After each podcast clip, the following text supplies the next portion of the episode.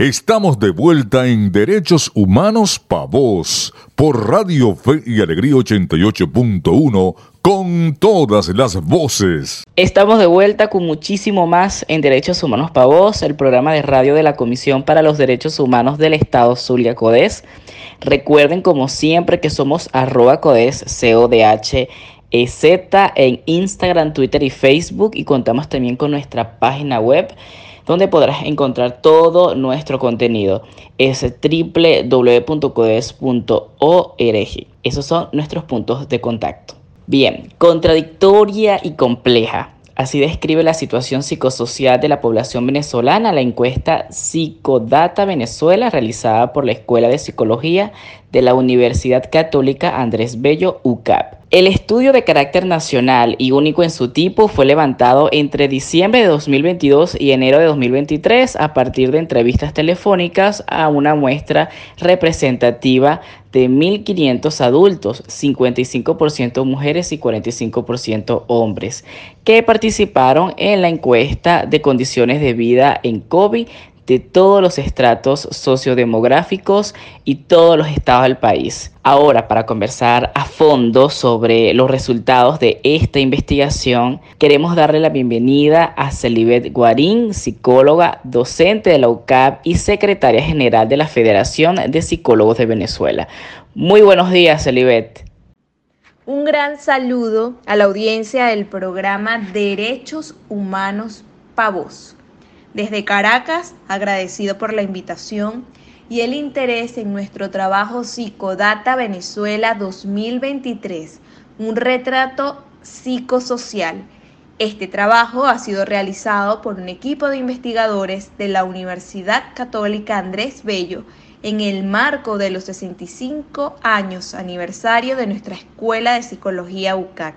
Celibet, la Escuela de Psicología de la UCAP describió la situación psicosocial de la población venezolana como contradictoria y compleja, como mencioné anteriormente. ¿Qué factores se toman en cuenta para considerarla de esta manera? Hemos descrito la situación psicosocial de la población venezolana como contradictoria y compleja, porque si bien hay unas dimensiones en las que la población tiene puntajes que nos hacen pensar que hablamos de elementos que funcionan como factores protectores, hay otros puntajes que podrían ser preocupantes en lo que supone el pensar en el bienestar integral de la persona. Por ejemplo, los altos puntajes en desconfianza o que perciben sus capacidades afectadas porque no se sienten bien físico o psicológicamente. Pero por otra parte, hay altos puntajes en dimensiones como por ejemplo satisfacción con la vida, que nos muestran una persona que se siente fortalecida con sus logros.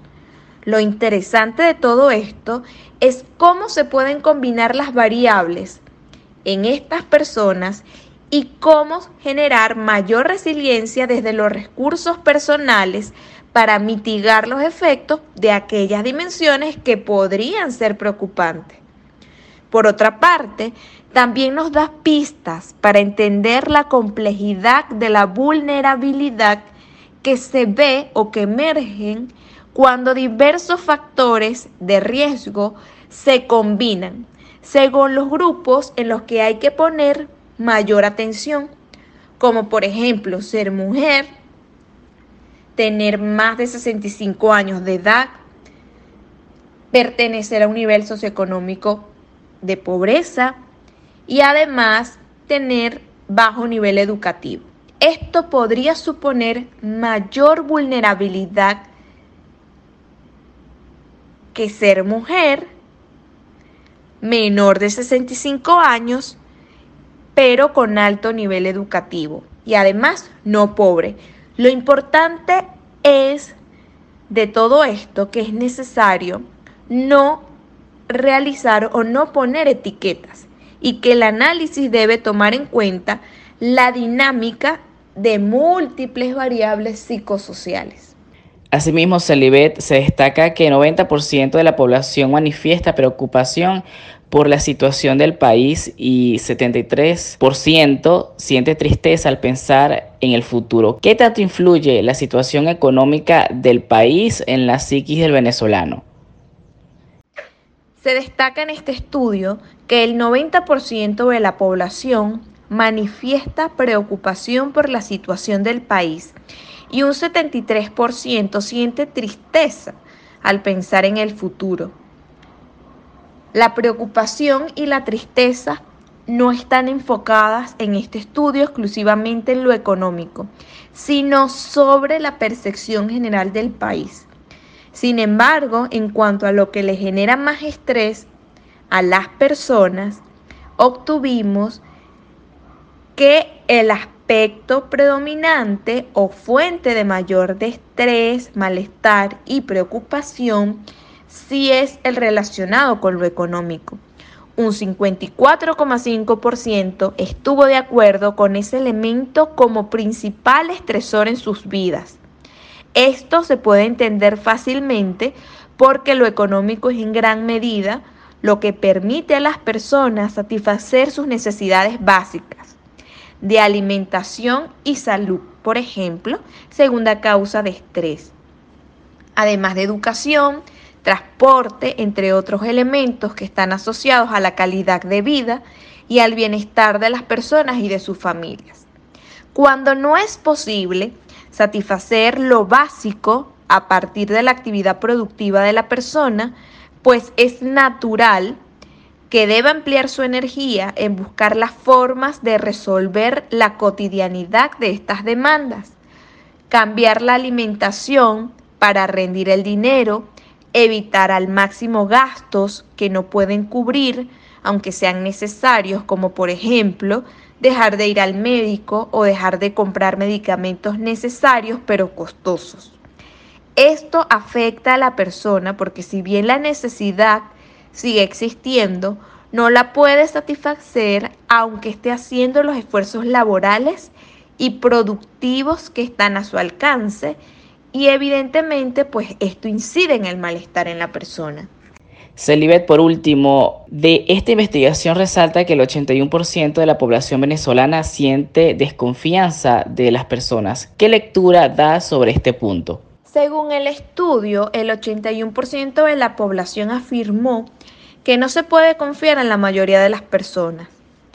Ciertamente los indicadores de confianza interpersonal para América Latina han sido históricamente bajos en comparación con el resto de los países del mundo.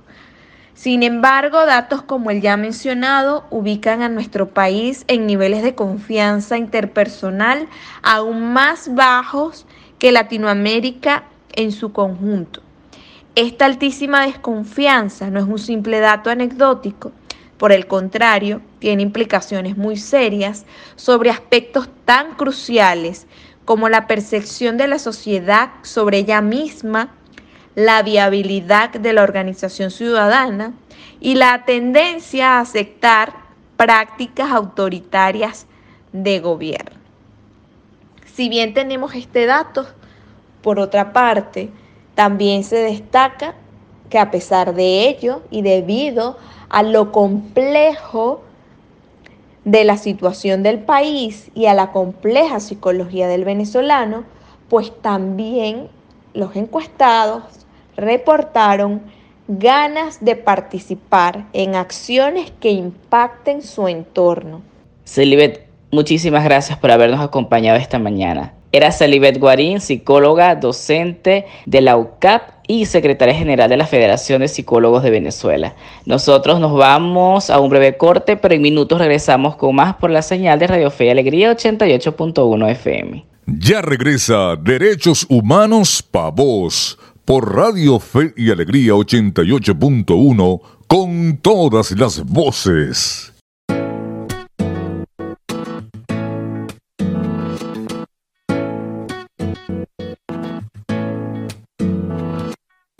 Beso se hizo calor, luego el calor movimiento, luego gota de sudor que se hizo vapor, luego viento que en un rincón de La Rioja movió el aspa de un molino mientras se pisaba el vino que bebió tu boca roja, tu boca roja en la mía, la copa que gira en mi mano. Y mientras el vino caía, supe que de algún lejano rincón de otra galaxia, el amor que me darías, transformado volvería un día a darte las gracias. Cada uno da lo que recibe, luego recibe lo que da. Nada es más simple, no hay otra norma, nada se pierde, todo se transforma. Se transforma. El vino que pagué yo con aquel euro italiano que había estado en un vagón antes de estar en mi mano y antes de eso en Torino y antes de Torino en Prato donde hicieron mi zapato sobre el que caería el vino zapato que en unas horas buscaré bajo tu cama con las luces de la aurora junto a tus sandalias planas que compraste aquella vez en Salvador de Bahía donde a otro diste el amor que hoy yo te devolvería. Cada uno da lo que recibe, luego recibe lo que da. Nada es más simple, no hay otra norma, nada se pierde, todo se transforma. Todo se transforma. todo se transforma.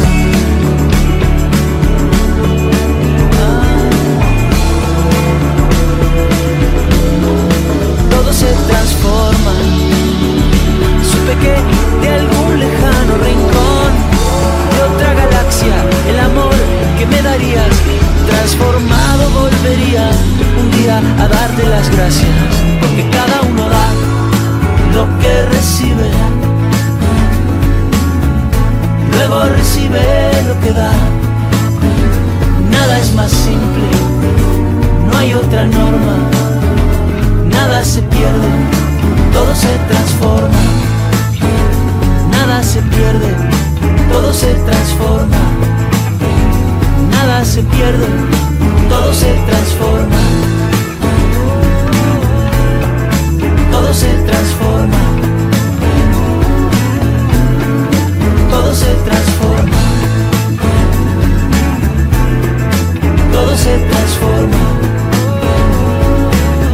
Estamos de vuelta en Derechos Humanos Pa' Voz por Radio Fe y Alegría 88.1 con todas las voces. Seguimos en Derechos Humanos Pa' Voz. Les recordamos que pueden escuchar la retransmisión de nuestro programa cada domingo de 7 a 8 de la mañana por aquí por la señal de Radio Fe y Alegría 88.1 FM. No les contamos que la Comisión para los Derechos Humanos del Estado Zulia, CODES, ha asistido legalmente, específicamente en un caso de un adolescente zuliano quien a pesar de tener solo 14 años de edad, fue echado por sus padres por el solo hecho de expresar su orientación sexual. Por ello que desde Derechos Humanos para Voz abrimos un espacio para educarnos sobre cómo estas realidades ocurren con frecuencia en nuestro país, pero sobre todo de qué manera podemos evitarlas y hacerle frente cuando ocurran, incluso desde las vías legales. Para ello, sin más preámbulo, eh, esta mañana tenemos como invitada a la eh, abogada Lorena Arcaya. Lorena, como ya dijimos, es, es abogada y es la coordinadora de defensa de, dentro de la organización CODES. Buenos días, Lorena, y bienvenida. Sí, buenos días a todos los mm, radioescuchas que eh, nos conectan para estar a- al día con eh, derechos humanos pavos. Lorena, eh, ante la decisión de los padres del joven adolescente de echarlo de su casa, ¿qué medidas se adoptaron para la protección de este adolescente y cuál es tu recomendación para quienes tengan una situación similar y necesiten orientación en relación a las medidas que pueden tomar incluso eh, desde el punto de vista legal? Bueno, con respecto al caso en cuestión, eh, las medidas que se adoptaron para proteger al adolescente, eh, fundamentalmente, en primera instancia, administrativamente fue con el Consejo de Protección del municipio Maracaibo, en aras de que hacerle seguimiento Ah, para efectos de que se pudiera otorgar una medida de protección. Hoy día el, adolescente ya tiene su medida de protección en, aras de, proteger todos sus derechos. Es importante eh, señalar que la Ley Orgánica del Niño y Adolescente establece en su artículo 13 el ejercicio progresivo de los derechos y garantía. Esto quiere decir que reconoce a todos los niños y adolescentes el ejercicio personal de sus derechos de manera progresiva y conforme a su capacidad evolutiva. Entonces, bueno, de la misma forma, este, igualmente se le debe se le exige el cumplimiento de sus deberes. Entonces, bueno, los padres tenemos una labor fundamental en este tipo de casos cuando eh, vemos o, cuando un adolescente pues le llega allá a sus padres, madre y padre, y pues deciden o sienten alguna atracción diferente pues con, en cuanto a su orientación sexual eh, qué pudiera hacer los padres o, en este caso cómo los padres podíamos actuar. Siempre se debe acudir a las instancias correspondientes en aras de garantizar derechos, porque cuando el padre eh, incurre en discriminar, vejar y humillar al hijo, también está eh, incurriendo en violación de derechos fundamentales. Muy bien, Lorena. Ahora, en, para los padres, madres o responsables de personas LGBTIQ, ¿cuál es su deber desde el punto de vista legal al momento de conocer la orientación sexual y o la identidad de género de sus hijas, hijos o personas bajo su cuidado? Los padres tenemos una misión eh, importante en el desarrollo y crianza de nuestros hijos. Eh, debemos de ser muy cuidadosos, de estar muy pendientes de ellos, de, escucharlos, de sentarse con nuestros hijos y, ver cuáles son sus necesidades, eh, qué es lo que le puede estar afectando y qué no. Entonces, la misión del padre y la madre es en todo momento ir, este, si en, el, en, el, en este tipo de, de casos, siempre acudir a las instituciones que de alguna otra forma están para ayudar, para eh, orientarlos y atenderlos. Porque la mayoría de los padres no están preparados para esta situación, no están preparados y, cometemos o pudieran cometer eh, violaciones a los derechos de los adolescentes. ¿En qué sentido? Eh, por ejemplo, vamos a decir que lo más, lo más, lo más que se que se evidencia en estos tipos de casos, el, negarle eh, el derecho a, una vivienda. La mayoría de los padres le dan la espalda, los botan de su vivienda, le aportan los derechos que le corresponden porque son igualmente tan bajo la custodia de ellos y pues dependen económicamente de, sus padres. Entonces, bueno, empiezan a cortarle una serie de situaciones allí como para que el adolescente, entre comillas, aprenda pero no es eh, la forma, no es el, mecanismo adecuado. Eh, entendamos que son seres humanos y que necesitan de alguna atención. En su mayoría, tanto el, padre, madre, eh, el adolescente y su, núcleo, y su núcleo familiar necesitan también su orientación psicológica de cómo atender y cómo abordar este tipo de casos. Porque es importante, Lorena, que existan leyes e instituciones sensibilizadas a favor de poblaciones marginadas históricamente como lo son las personas LGBTIQ. Es importante porque eh, está ampliamente documentado que en todas las regiones del mundo las personas LGBTI son blanco de homicidio, violencia sexual y de género, agresiones físicas, maltrato y tortura, detenciones arbitrarias, acusaciones de conducta inmoral desviada o antinatura y de limitación o restricción o exclusión en goce de los derechos de reunión, entre otros. Es por ello que es importante eh, que existan las leyes en favor y en protección de estas personas, así como las instituciones que deben de estar, eh, en, este, en el caso que, eh, de Marras, que se está planteando el día de hoy es, por ejemplo, el sistema de protección, donde existen instituciones que están en, favor o en protección para eh, garantizar el goce y disfrute de los derechos de los, de los adolescentes. Bien, Lorena, finalmente, ¿qué recomendaciones darías tú a las instituciones del Estado para que además de atender de manera eficiente e inmediata estos casos, como los de los que hemos venido conversando, promueva además los derechos de los niños, niñas y adolescentes. Una de las recomendaciones que debemos desde, desde, la Comisión eh, emitir para los organismos del Estado, en este caso al sistema de protección del niño y adolescente, es eh, la capacitación de los funcionarios en el área.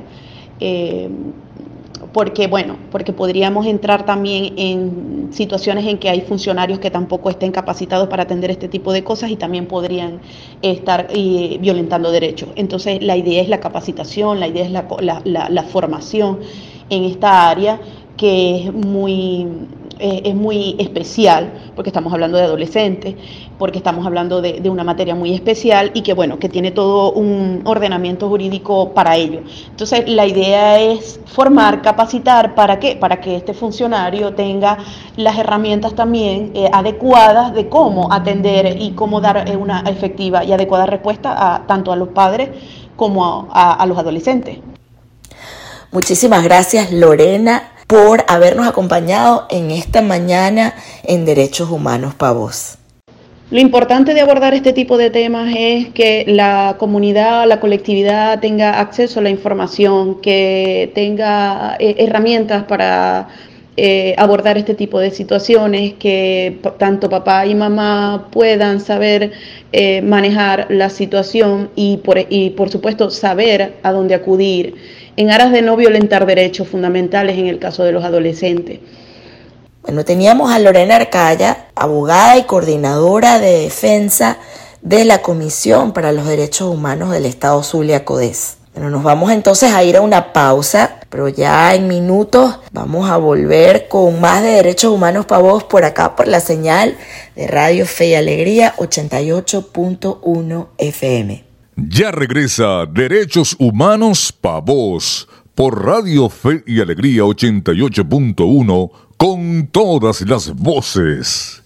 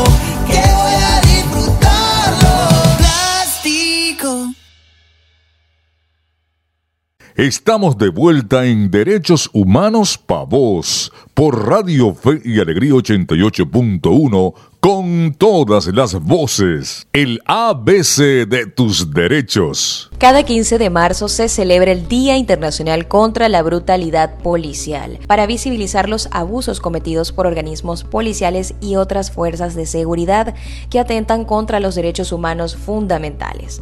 Esta fecha tiene como finalidad ofrecer solidaridad a las víctimas de la represión policial y a sus familiares.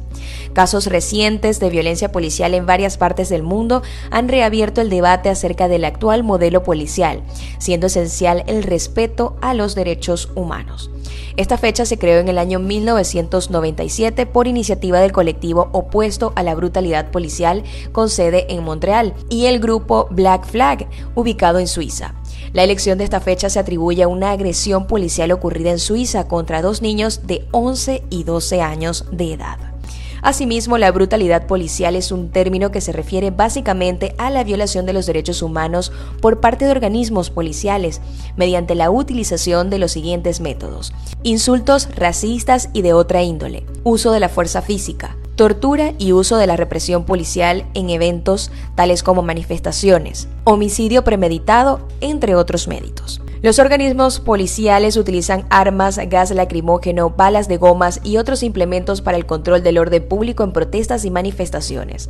En la mayoría de los casos recurren a la fuerza policial, incurriendo en excesos con trágicos desenlaces. Al respecto, la Organización de las Naciones Unidas, ONU, estableció en 1990 el documento Directrices para la aplicación de los principios básicos sobre el empleo de la fuerza y de armas de fuego por los funcionarios encargados de hacer cumplir la ley. Ello con la finalidad de asistir a los Estados miembros en el papel que deben desempeñar los funcionarios policiales en el cumplimiento de sus funciones, respetando los derechos humanos. Posteriormente, Amnistía Internacional reeditó en el año 2015 este documento. Aprende de derechos con CODES. En el ABC de tus derechos humanos hablábamos del Día Internacional contra la Brutalidad Policial. Cabe destacar que los organismos policiales fueron creados para el mantenimiento del orden público y el cumplimiento de las leyes, entre otras funciones. Sin embargo, el uso ilegítimo de la fuerza policial ha generado hechos deplorables como lesiones físicas y la muerte de personas. Estas acciones son impulsadas por motivos de racismo, género, estatus social, entre otras causas. Para frenar este flagelo es preciso que los ciudadanos conozcan sus derechos así como cuál es el ámbito de la actuación policial acorde a lo establecido en las leyes pertinentes. Actívate por tus derechos con CODES. Bueno, ha llegado el momento de despedirnos. Queremos agradecer a Lorena Arcaya, coordinadora de defensa de CODES, y también a Celibet Guarín, docente de la UCAP y secretaria general de la Federación de Psicólogos de Venezuela, por habernos acompañado esta mañana. Tras los micrófonos estuvimos acompañándoles María Alejandra Sánchez, Héctor Brito y quien les habla Adriana González, certificado de locución 49286, con ustedes frente a los micrófonos y también en la producción general Winston León, en la coordinación de servicios informativos Graciela de Los Ángeles Portillo y en la dirección de Radio Fe y Alegría Maracaibo Iranía Costa. Les recordamos nuestras redes sociales arroba codes, C-O-D-H-E-Z en Instagram, Twitter y Facebook y nuestra página web www.codes.org. Sintonízanos en la próxima edición de Derechos Humanos Pa' Voz por la señal de Radio Fe Alegría Maracaibo 88.1 FM todos los sábados a partir de las 9 de la mañana y la retransmisión los días domingo a partir de las 7 de la mañana. Ahí nos encontrarás hablando de derechos humanos.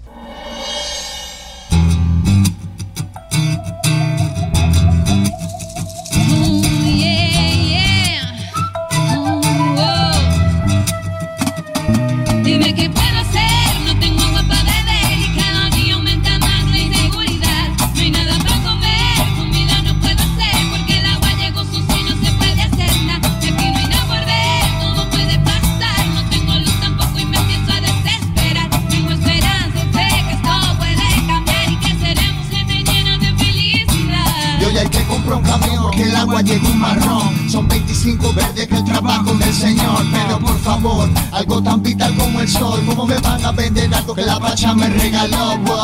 Y por eso digo basta, basta. En mi casa ya no hay agua, ni siquiera pase basta. No alimentar un pueblo si lo básico le falta. La luz, la gasolina, el agua, situación nefasta. Mi gente resiliente, por ende mi gente aguanta. Pero ya no es solo un nudo que te atrapa en la garganta. No es una cosa es otra, pero ya cosas son tantas, tantas, tantas.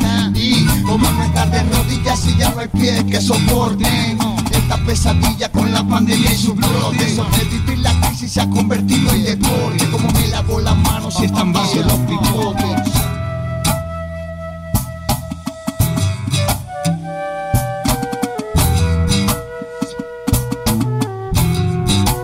Las fallas en el servicio de agua potable se mantienen en el Zulia. Cuando no llega el agua, los zulianos caminan más de 4 kilómetros en su búsqueda. Recorren desde Ciudad Lozada hasta el Polideportivo haciendo hasta dos viajes para llenar el tanque de su casa. Desde Guarero hasta Paraguaypoa, desde Los Filúos hasta Paila Negra, los pueblos indígenas también se están quedando sin agua. Cuando llega está sucia y color marrón. Tener agua limpia y potable es fundamental para una vida digna. Dime puedo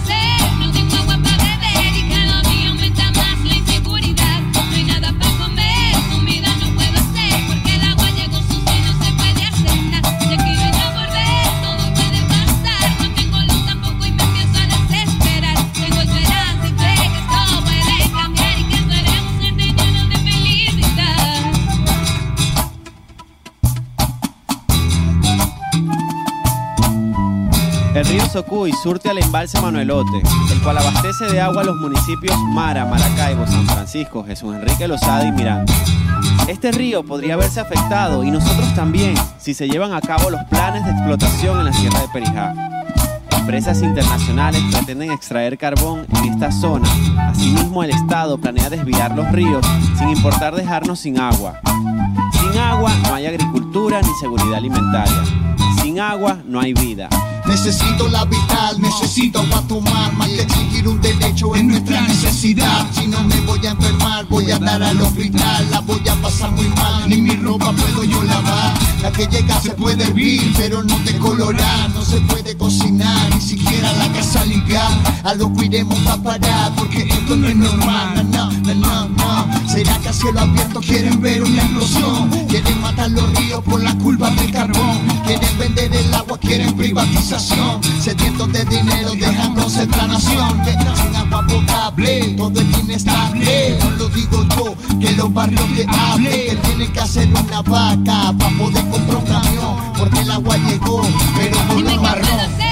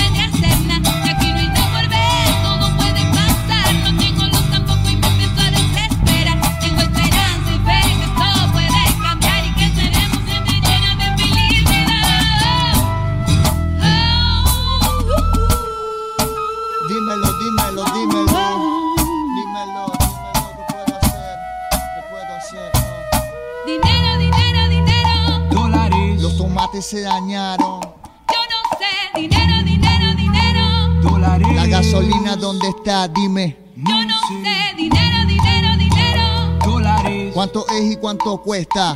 Yo no sé, dinero, dinero, dinero. ¿Y el alimento dónde está? Dime.